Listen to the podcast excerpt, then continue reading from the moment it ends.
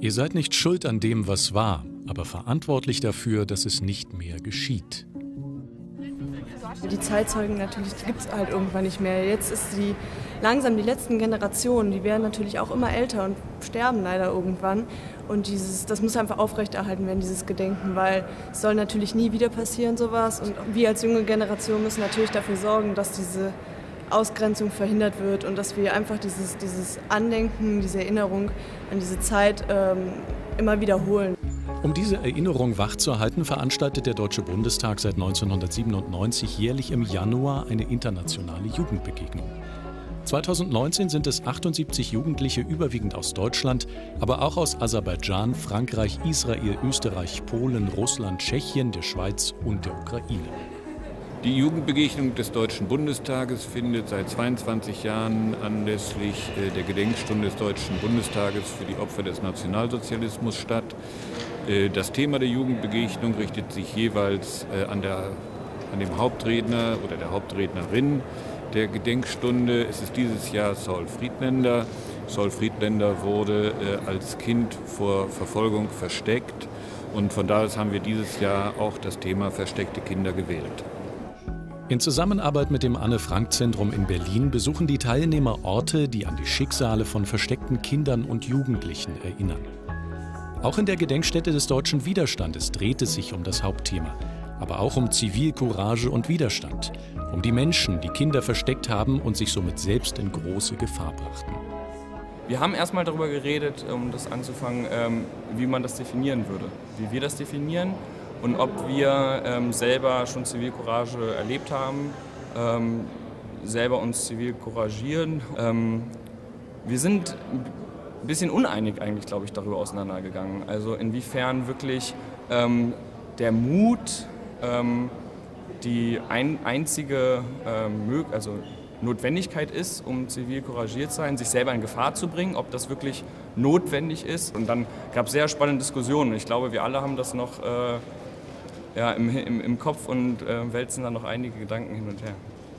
Zivilcourage ist nicht nur Flugblätter verteilen oder, oder irgendwie ein Attentat zu planen, sondern Zivilcourage fängt da an mit kleinen, kleinen Aktionen der Humanität und zum Beispiel jetzt ja, das Verteilen von Lebensmittelkarten oder zum Beispiel ähm, allein ein Lächeln kann schon helfen, ein Akt der Humanität in dieser schwierigen Zeit. Und genau, also Zivilcourage ist, kann auch auf einer ganz, ganz unteren Ebene anfangen und ja, diese kleinen Aktionen der, des Alltags, der, der Humanität, die sind sehr wichtig auch gewesen. Ja.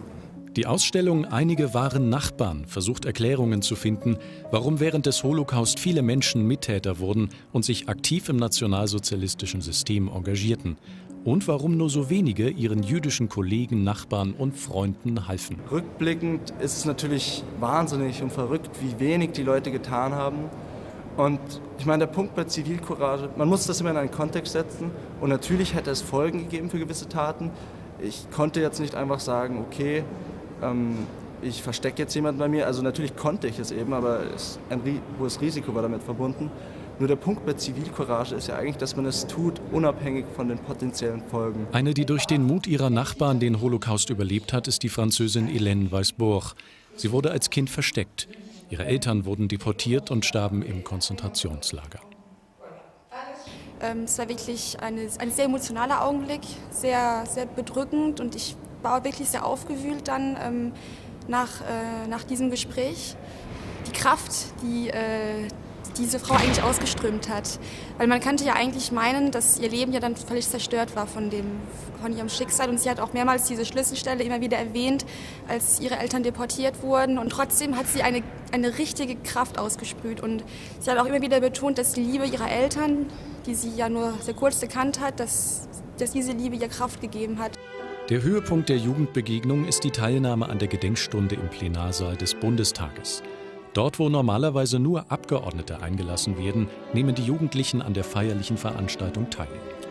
Dieses Jahr ist der Historiker und Holocaust-Überlebende Saul Friedländer der Hauptredner.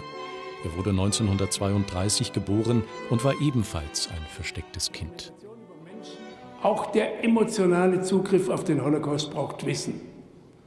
Und Saul Friedländer spricht von der sowohl universellen Bedeutung als auch historischen Besonderheit des Holocaust. Und gerade für uns Deutsche gilt, die Geschichte ist nicht loszulösen von ihrem historischen Ort, von den Fakten, von den Opfern, vom Land der Täter, von den Bedingungen, die den Mord an den europäischen Juden ermöglichten, zumal schon heute bei jungen Menschen das Wissen darüber schwindet. Der Bundestag setzt dagegen ein Zeichen mit der jährlichen Jugendbegegnung. Auch 2019 folgten wieder junge Menschen aus verschiedenen Ländern unserer Einladung, um Fragen zu stellen, um gemeinsam nachzudenken, um für sich Schlüsse aus der Vergangenheit zu ziehen, für die Gegenwart und für die Zukunft.